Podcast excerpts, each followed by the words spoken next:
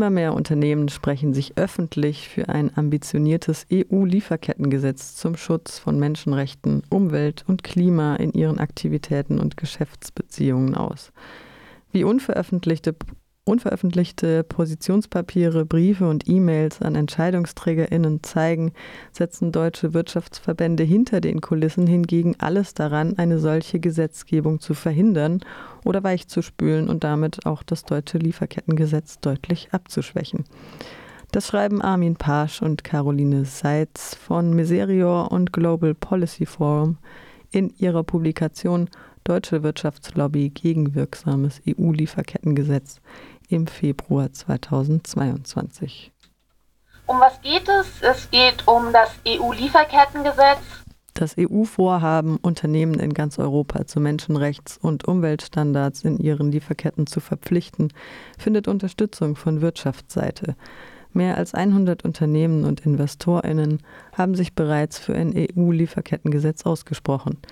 Die EU-Kommission hatte das Vorhaben im letzten Jahr mehrfach verschoben.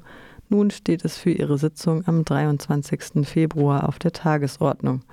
Zivilgesellschaftliche Organisationen in zahlreichen EU-Staaten fordern ein wirksames Gesetz, das die Situation von Betroffenen verbessert.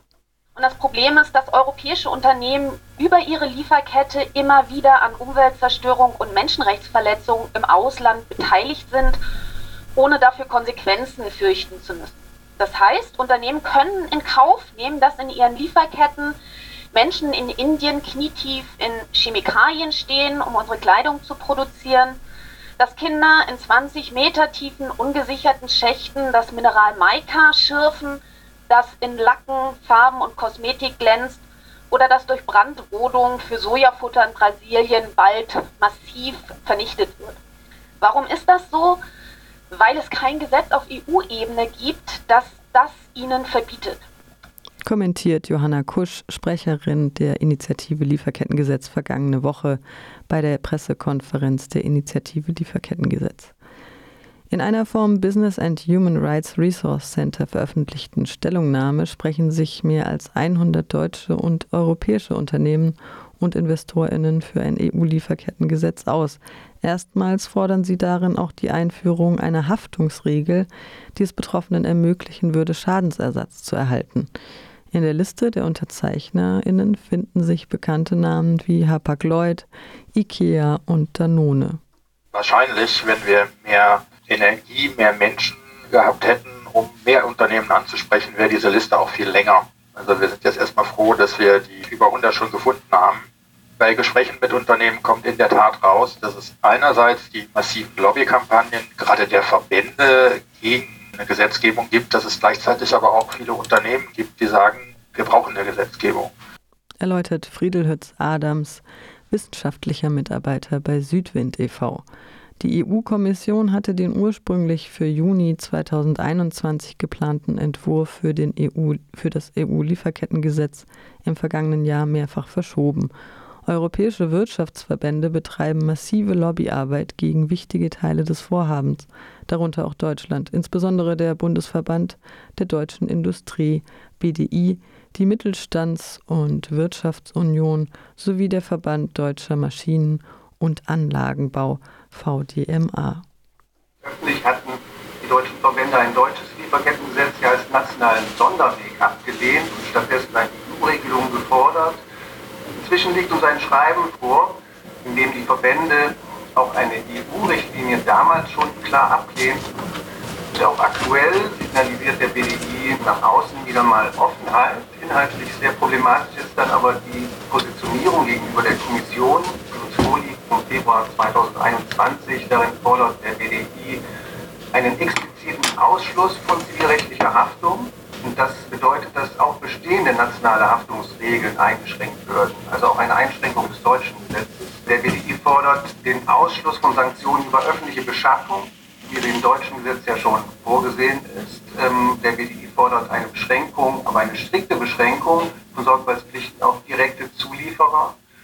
Und er fordert einen kompletten Ausschluss von Umweltstandards. Und das alles, das ist bemerkenswert, will der BDI EU einheitlich umgesetzt sehen und damit würden dann auch das deutsche wie auch das französische Lieferkettengesetz komplett ausgehöhlt. Und das scheint auch der Zweck sagt Armin Pasch von Miserior. In Deutschland setzt sich die Initiative Lieferkettengesetz für eine EU-Regelung ein, da das deutsche Lieferkettengesetz nicht weitreichend genug sei. Ohne zivilrechtliche Haftungsregelung bewirke es zu wenig für die Betroffenen. Zudem leiste es einen zu kleinen Beitrag zum Klima- und Umweltschutz, gelte für zu wenige Unternehmen und mache zu viele Ausnahmen bei der Sorgfaltspflicht. Die Initiative fordert daher von der Bundesregierung, sich aktiv auf EU-Ebene für eine weitreichende Regulierung einzusetzen. Wir sind zwar froh, dass es das deutsche Lieferkettengesetz gibt, aber es ist in vielerlei Hinsicht ein eher schlechtes Vorbild für europäische Regelungen. Was Umwelt und Klima angeht, halten wir es für elementar, dass in Zeiten der Klimakrise und des Artensterbens auch Unternehmen in die Pflicht genommen werden. Die Zahl wird wirklich oft genannt, aber ich wiederhole sie trotzdem nochmal. 71 Prozent aller Treibhausgasemissionen seit 1988 wurden von nur 100 Unternehmen verursacht, vorwiegend solchen, die fossile Energieträger abbauen. Selbstverständlich gehören dazu auch Emissionen, die durch EndnutzerInnen verursacht werden, also von uns allen. Aber wir wollen uns dem Verursacherprinzip entsprechend dem ersten Glied in der Kausalkette, nämlich den Unternehmen, widmen und fordern daher, wie schon gesagt, neben eigenständigen umweltbezogenen Sorgfaltspflichten auch klimabezogene Sorgfaltspflichten. Diese sind glücklicherweise im Entwurf des Europäischen Parlaments auch vorgesehen. Und insbesondere darf sich hier nicht der Fehler des deutschen Lieferkettengesetzes wiederholen, im deutschen Lieferkettengesetz werden Umweltaspekte größtenteils nur dann berücksichtigt, wenn sie zu einer Menschenrechtsverletzung führen, zum Beispiel zu einer Gesundheitsschädigung. Ansonsten kennt das deutsche Lieferkettengesetz eigenständige umweltbezogene Sorgfaltspflichten wirklich nur in sehr abgespeckter Form. Unsere zweite Forderung bezieht sich auf Haftung. Wir fordern eine zivilrechtliche Haftung, die Geschädigten zu einem angemessenen Ausgleich verhilft, auch weil das Haftungsrisiko das Verhalten von Unternehmen ändern kann. Im Entwurf des Europäischen Parlaments ist anders als im deutschen Lieferkettengesetz eine Vorschrift für zivilrechtliche Haftung auch vorgesehen. Und wir hoffen natürlich sehr, dass es diese Formulierung auch in den Entwurf der Kommission schafft. Wichtig ist allerdings, dass es nicht allein bei der Haftung auf Papier bleibt, sondern dass KlägerInnen auch die Prozessführung erleichtert wird. Dazu gehört für uns eine umgekehrte Beweislast. Das heißt, dass im Falle von Menschenrechtsverletzungen oder Umweltschäden die im Geschäftsbereich von Zuliefererunternehmen auftreten, zunächst einmal vermutet wird, dass das in der EU tätige Unternehmen seine Sorgfaltspflicht verletzt hat und das Unternehmen müsste sich dann entlasten, also beweisen, seinen Sorgfaltspflichten nachgekommen zu sein. Und weiterhin gehört dazu für uns auch, dass KlägerInnen sich aussuchen dürfen, nach welchem Recht ihr Fall beurteilt wird. Sagt Jeden Yildiz von, die, sie ist wissenschaftliche Mitarbeiterin beim Bund für Umwelt und Naturschutz Deutschland, BUND. Der BUND gehört ebenso wie Südwind e.V. und Miserior zu den 130 Menschenrechts-, Entwicklungs- und Umweltorganisationen, Gewerkschaften und kirchlichen AkteurInnen, die sich zur Initiative Lieferkettengesetz zusammengeschlossen haben. Voraussichtlich steht das Thema Lieferkettengesetz am 23. Februar 2022 als nachhaltige Unternehmensführung oder Sustainable Corporate Governance auf der Tagesordnung der EU-Kommission.